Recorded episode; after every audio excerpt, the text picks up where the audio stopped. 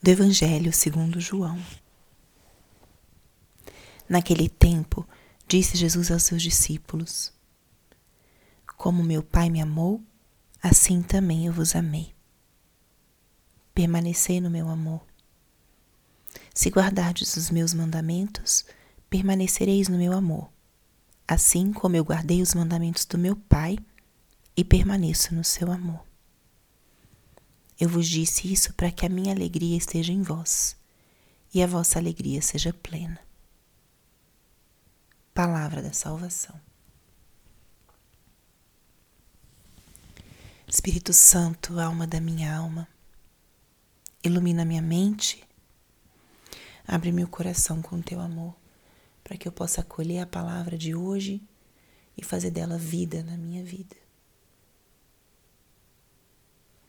Estamos hoje na quinta-feira da quinta semana da Páscoa. Permanecei no meu amor. O Evangelho de hoje, continuação do capítulo 15 de São João, é esse trecho da videira e dos ramos. Esse convite profundo de Cristo a que nós permaneçamos nele. Jesus fala: permanecei em mim. Não é tanto um convite a permanecer com Ele, mas a permanecer nele. E qual é a diferença? Quando nós estamos com alguém, estamos ao seu lado, lhe fazemos companhia, Estamos juntos, estamos na Sua presença. E dependendo da nossa abertura, da nossa disponibilidade, nós podemos nos deixar tocar mais ou menos, gerar esse estar com ou transformar esse estar com em um momento de encontro ou não. Depende da nossa disposição, da nossa abertura, da nossa liberdade da liberdade mútua de ambos. Falando-se de Jesus Cristo, a disposição e a abertura deles, dele são sempre plenas e totais. Jesus está sempre disposto a estar conosco e a vir ao nosso encontro. A abertura dele a estar perto de nós a fazer com que cada momento seja especial, é uma abertura plena, completa.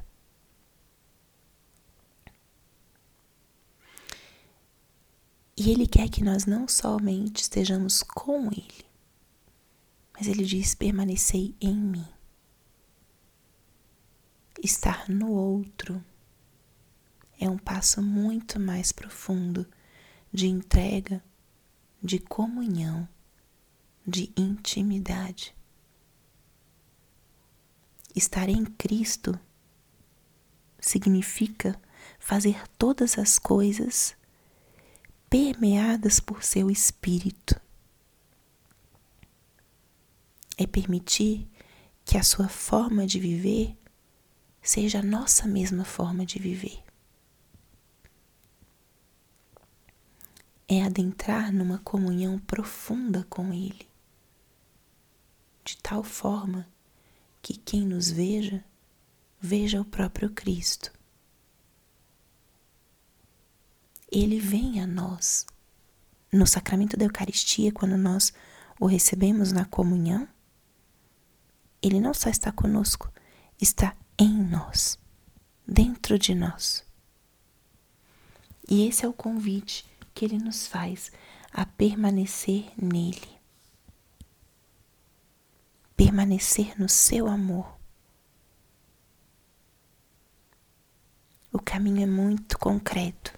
Quando Jesus fala de guardar os mandamentos, significa nós escolhermos viver o seu estilo de vida, viver a proposta que ele nos faz de uma vida cheia de luz, de liberdade, de escolhas que nos levem a essa vida plena A forma, o caminho para permanecer nele, permanecer no seu amor, é o caminho de guardar suas palavras, de guardar os seus mandamentos. Então, escutemos hoje esse convite de Cristo a permanecer no seu amor, a deixar que esse amor, que esse estilo de vida, que esse Espírito Santo permeie todo o nosso ser e modele as nossas ações. Que as nossas ações sejam feitas nele, ao modo dele, ao estilo dele unidas a Ele. Que em tudo aquilo que a gente faça estejamos unidos a Ele. E Jesus diz isso no final do trecho de hoje. Eu vos disse isso para que a minha alegria esteja em vós e a vossa alegria seja plena. Quando nós fazemos as coisas em Cristo, ou seja, da mesma forma que Ele, respondendo àquilo que Ele nos chama, unidos a Ele, nós experimentamos uma alegria infinita, incomparável, que a gente não experimenta em nenhuma outra situação ou circunstância. Que liberdade é viver em Cristo. Que alegria plena é viver em Cristo. O que nos falta para vivermos um pouquinho mais nele? Como podemos estar um pouquinho mais unidos a Ele? Pense nisso hoje.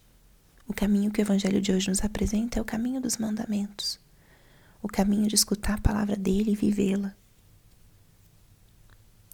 Amar a Deus sobre todas as coisas.